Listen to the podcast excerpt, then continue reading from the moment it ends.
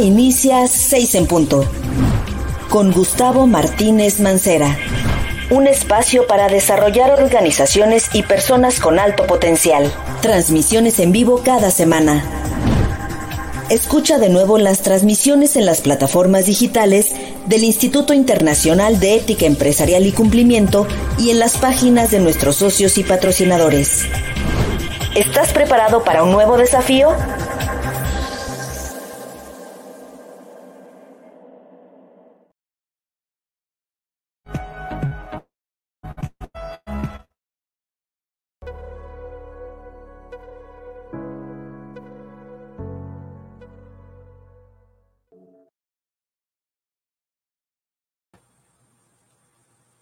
Hola, ¿qué tal? Muy buenas tardes. Les saluda Gustavo Martínez. Les doy la más cordial bienvenida de nuevo a la iniciativa Días de Inspiración, la iniciativa del Instituto Internacional de Ética Empresarial y Cumplimiento, que ahora en este año, en el 2023, estamos reiniciando eh, una nueva etapa, no solamente de este espacio, sino también eh, tenemos nuevos espacios que hemos estado desarrollando, inclusive a lo largo de los últimos meses los espacios que ustedes ya conocen, pero también tenemos nuevas ediciones con nuevas empresas, con nuevos profesionales eh, a nivel internacional que nos ayudan precisamente a participar en esta iniciativa para llegar a todos ustedes con temas de actualidad que nos ayudan a desarrollar nuestras capacidades y habilidades profesionales y también dentro de nuestras organizaciones.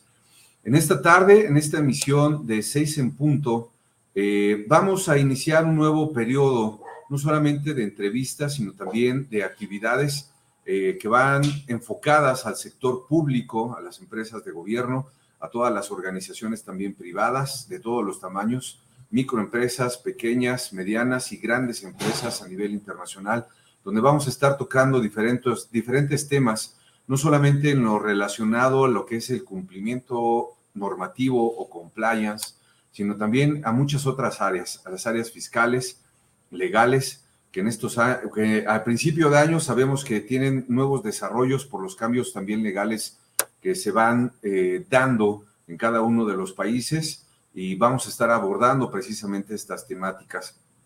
Esta mañana eh, y en este programa concretamente eh, tengo el, gusto de saludar a una gran amiga, una gran colega desde Argentina, a Paula Honish. ¿Qué tal, Paula? ¿Cómo estás? Bienvenida.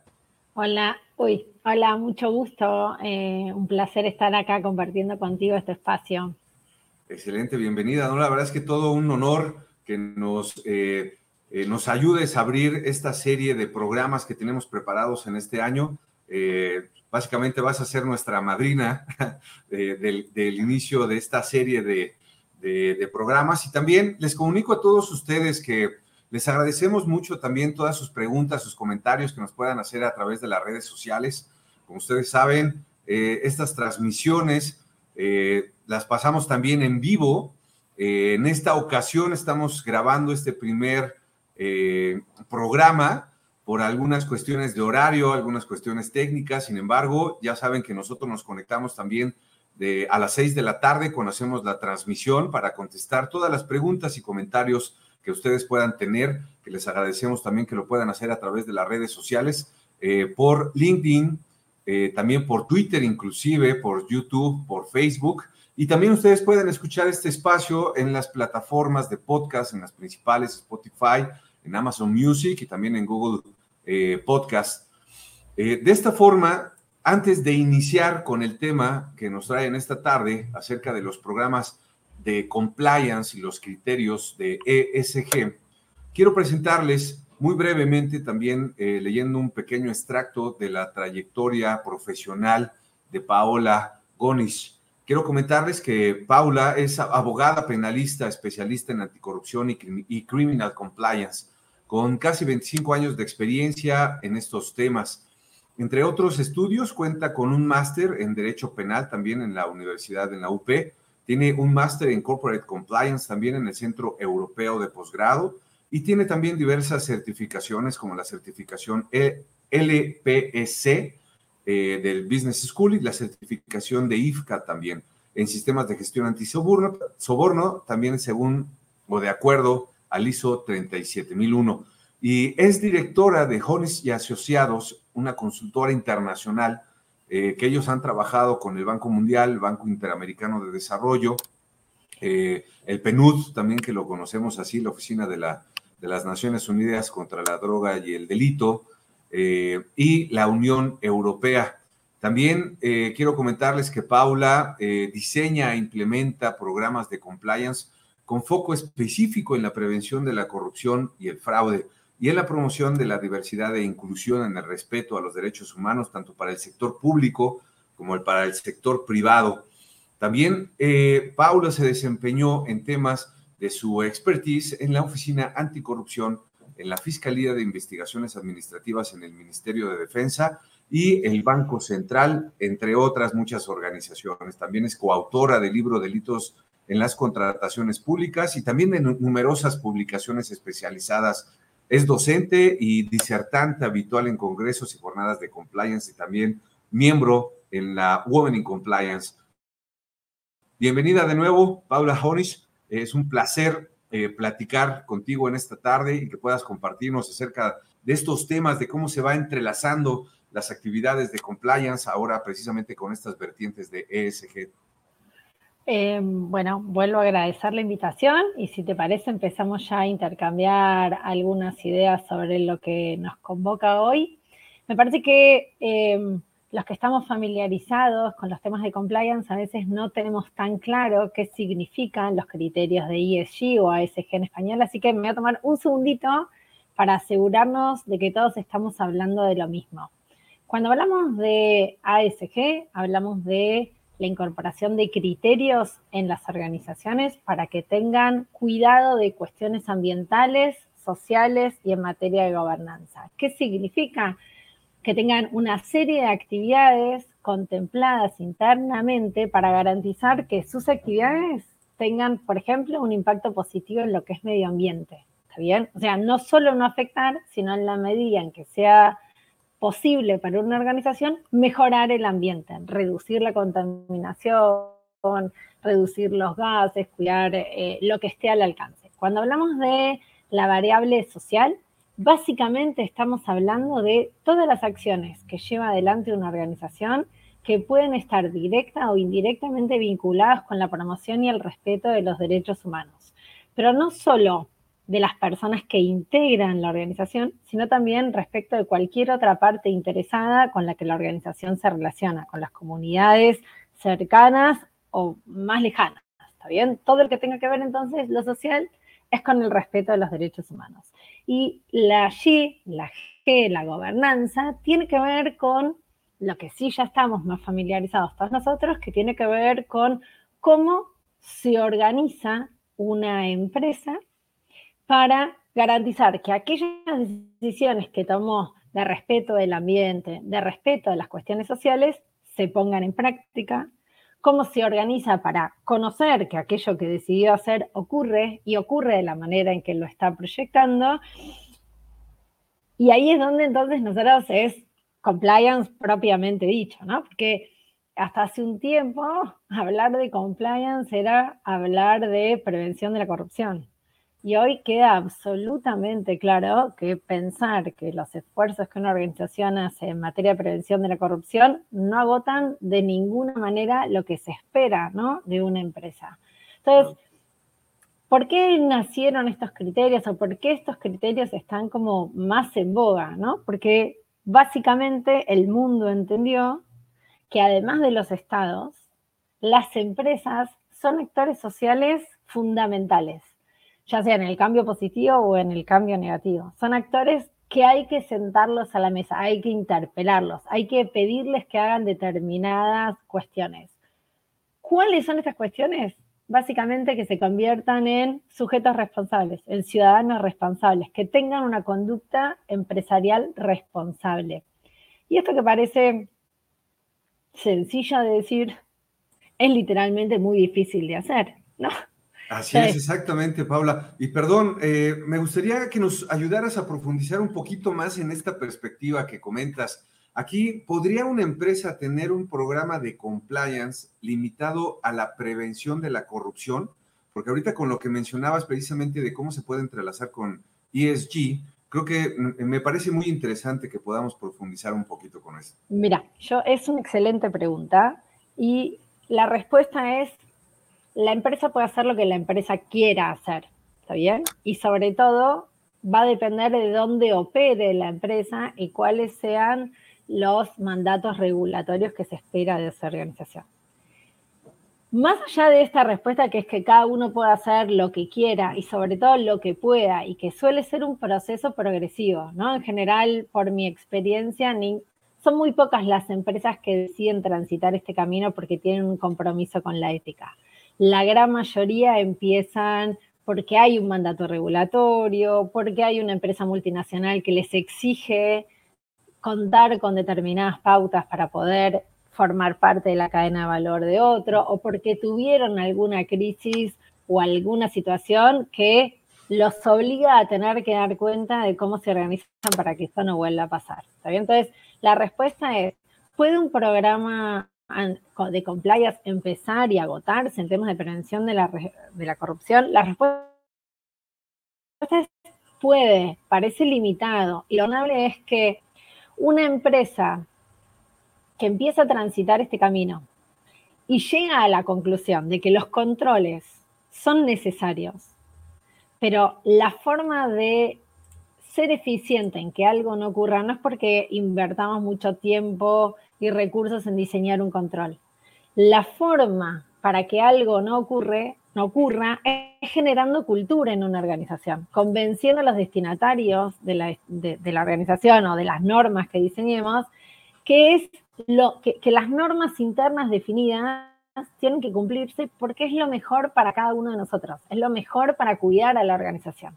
Entonces, cuando una organización empieza a invertir esfuerzos en cambiar la cultura, generando una cultura ética, la verdad es que se dan cuenta que es el mismo esfuerzo trabajar en temas de prevención de la corrupción que incluir otros factores vinculados con ESG o con el respeto de los derechos humanos. Te doy un ejemplo más. No hay forma que una empresa pueda ser íntegra y tenga una cultura íntegra si no comete hechos de corrupción, pero hay actos de maltrato y de violencia o discriminación de manera interna. Si hay actos de violencia interna, la gente de la organización no va a hablar, no va a contar lo sabe, no va a permitirle a la organización tener información en tiempo y de manera completa para poder reaccionar incluso ante un hecho de corrupción. Entonces, generar estas condiciones que impactan en la cultura, que generan compromiso, es, para decirlo en términos económicos, un buen negocio para la organización, que no se limite todo ese esfuerzo que es que tampoco es tanto, ¿no? Digo, para, para no asustar a nadie que empiece a transitar este camino. O sea, eh, se puede, se puede. ¿Es conveniente? No, nos quedamos cortos. Es mucho más rico estos esfuerzos de organizarnos, tener valores, tener reglas, comunicarlas, organizarnos, que poner solo ese esfuerzo en prevención de la corrupción. Fíjate que esos temas son clave y eso es lo que hemos tratado de comunicar a las organizaciones de todos los niveles, de todos los sectores e industrias, a través de estos programas del Instituto Internacional de Ética y Cumplimiento, para hacer llegar ese mensaje. Y quiero regresarme un poquito aquí, Paula, porque mencionabas acerca de algunos controles que las organizaciones también pueden considerar implementar. Sin embargo, creo que aquí hay una eh, eh, alineación también eh, acerca de estos estándares internacionales. Aquí me gustaría que nos pudieras compartir precisamente cuáles son estos principales estándares internacionales a considerar si una organización quisiera incluir esta perspectiva de sostenibilidad, eh, ahora de lo que nos mencionas, de respeto a los derechos humanos dentro de este programa de compliance. Excelente. Mira, lo bueno es que el mundo está transitando este camino. ¿Está bien? No hay nadie que realmente sea experto en esto y de hecho vemos que tal vez el que más está traccionando que existe un compromiso, empresas eh, comprometidas con la integridad, son los esfuerzos que vienen de la Unión Europea, ¿no? que va teniendo cada vez más regulaciones eh, en el ámbito europeo que como no son directamente aplicables a nuestros países, la forma que tienen de implementar este cambio es pidiéndole a las empresas que están en la Unión Europea que hagan una debida diligencia en materia de derechos humanos respecto de todos aquellos que forman parte de su cadena de valor.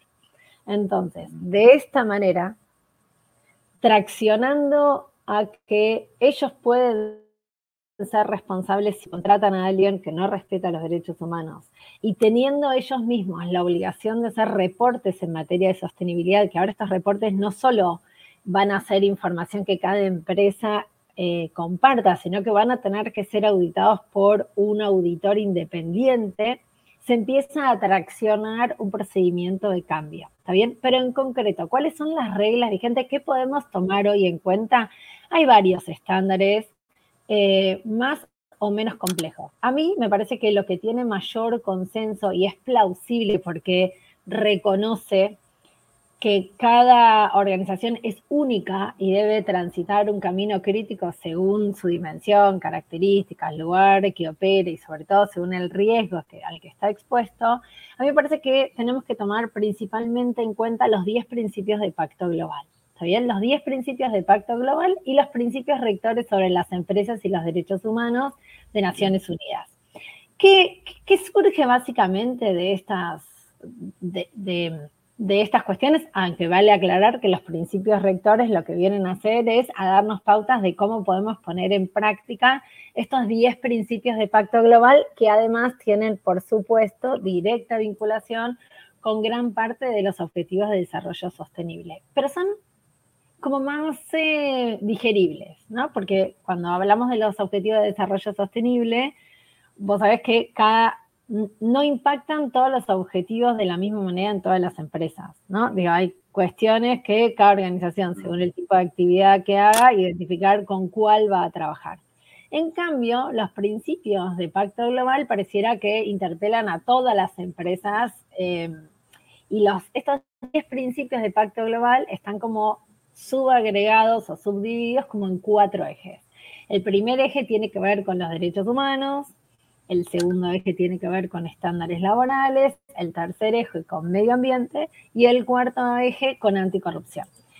Antes de poner un zoom, me parece muy importante hacer dos aclaraciones. Según últimas definiciones, por ejemplo, de la, Convención de la Comisión Interamericana de Derechos Humanos, hoy cuando hablamos de derechos humanos, dentro de este concepto quedan comprendidas también las cuestiones de respeto del ambiente y los temas de corrupción. ¿Está bien? Más allá de que por la importancia que tengan y la especificidad de tratamiento que requieran, tengamos pautas específicas que complementen. Pero no puede haber una empresa respetuosa de los derechos humanos si no tiene ejes en estas cuatro cuestiones. Y tal vez el mayor desafío, lo que más, temor le puede generar a una organización, sobre todo a las pequeñas o medianas, que, que no, reciben todo desarrollado de parte de casas matrices, aunque las multinacionales también tienen que adaptar lo que viene de casa matriz al lugar donde operan, es que dentro del concepto de derechos humanos entran un montón de cuestiones. Y ahí vuelvo a tu primera pregunta. Todas las cuestiones que pueden afectar los derechos humanos deben ser abordadas por una organización todas las cuestiones deben ser abordadas con el mismo esfuerzo, en el mismo momento? Y la respuesta es obvia, no, porque es imposible, es materialmente imposible. ¿Está bien? Entonces, cada organización tiene que poder entender cuáles son los riesgos a los que está expuesta. Pero déjame hacerte una aclaración. En tu país, en el mío, en todos los que he trabajado hasta ahora, hay como cierta aversión a hacer un mapeo de riesgos, ¿no? Las organizaciones creen que si mapean riesgos tienen un problema, porque empiezan a ver algo que antes no veían. Y déjame autocorregirme y decir, el problema existe aunque no lo veamos. Y no ser diligentes en tratar de verlos habla de que estamos en una situación de ceguera deliberada y vamos a tener que dar cuenta de todas maneras.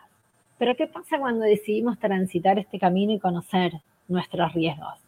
mapear riesgos lo que nos permite es tomar decisiones informadas, es, transformar esta incertidumbre, esta probabilidad de que algo pase en criterios para jerarquizar. ¿Está bien? Son todas estas situaciones que se nos pueden presentar Estas son las más gravosas. Vamos a empezar por estas y vamos a explicar si tuviésemos que dar cuenta en el ámbito de algún proceso penal o incluso en el ámbito comunicacional porque hubo alguna situación que pone en riesgo nuestra reputación, ¿cómo estamos trabajando para manejar esas situaciones? Entonces, todo al mismo tiempo es imposible. Y ninguna organización además empieza de cero, ¿no? Hay muchas empresas que tienen un montón de acciones aisladas que sirven para finalmente conformar un programa de compliance, un programa de integridad que tenga esta perspectiva. Con lo cual, mapear no solo nos va a permitir conocer, sino también identificar esfuerzos que ya tenemos, que son útiles y eficaces, también para el logro de este objetivo.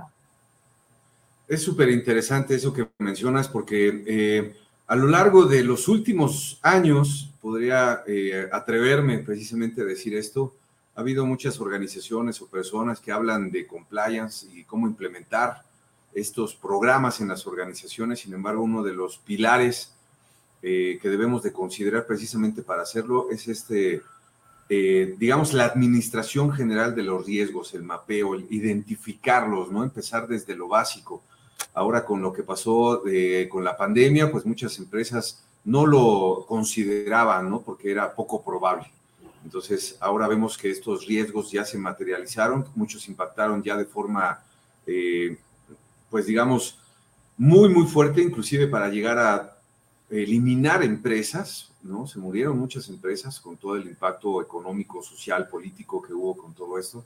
Entonces, yo creo que es un muy buen elemento para poderlo considerar.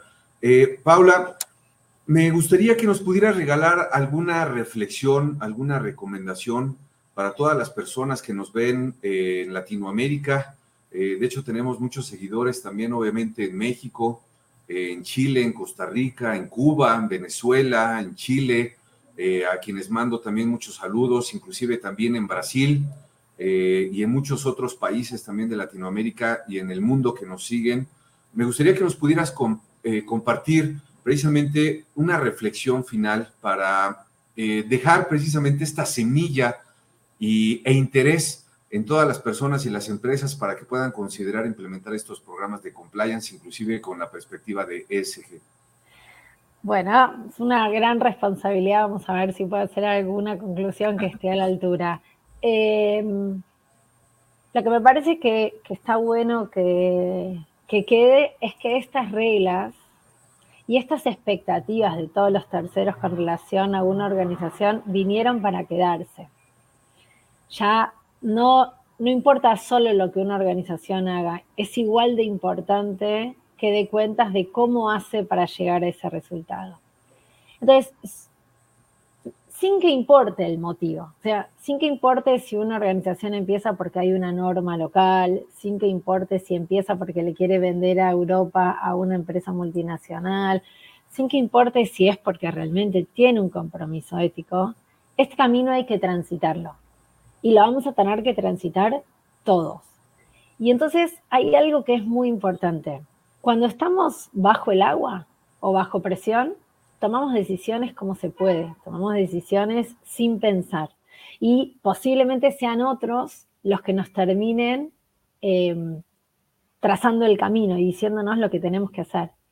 En cambio, si nosotros somos proactivos y empezamos a darnos cuenta de la importancia que tienen estos temas para nuestras organizaciones, somos nosotros, cada organización única y con sus particularidades, la que puede explicar y determinar qué hace, cómo lo hace y cuándo lo hace. Y esa decisión, ya de solo empezar a transitar este camino, nos protege, nos cuida, nos hace más sostenibles, nos hace más sustentables, nos permite tomar decisiones informadas y cuidar aquello que tanto nos costó tener, que es una empresa con una reputación, con un nombre, con una trayectoria, una empresa a la que las personas quieren sumarse, una empresa a la que las personas que están quieren quedarse.